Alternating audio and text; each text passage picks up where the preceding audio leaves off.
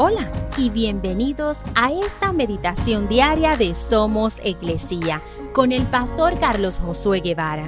Mi nombre es Magali Méndez y queremos darte las gracias por permitirnos traer esta palabra de bendición a tu vida el día de hoy. Salmos 119, versículo 105 dice, Tu palabra es una lámpara que guía mis pies y una luz para mi camino. En un momento durante mi niñez, le tenía miedo a la oscuridad. Evitaba por todos los medios caminar por callejones oscuros, pues mi imaginación podía pensar en cientos de cosas que generaban temor.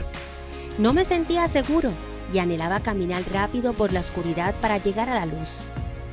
La palabra de Dios es como una luz para nosotros en esta vida.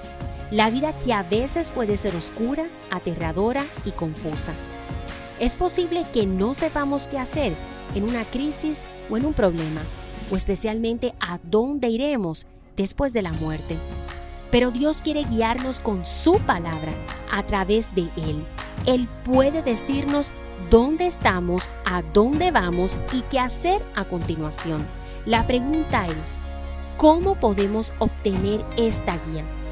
Al leer y meditar en la palabra de Dios todos los días. Cuanto más conocemos la palabra de Dios, más Dios puede hablarnos. Deja que la palabra de Dios sea una luz en tu camino hoy.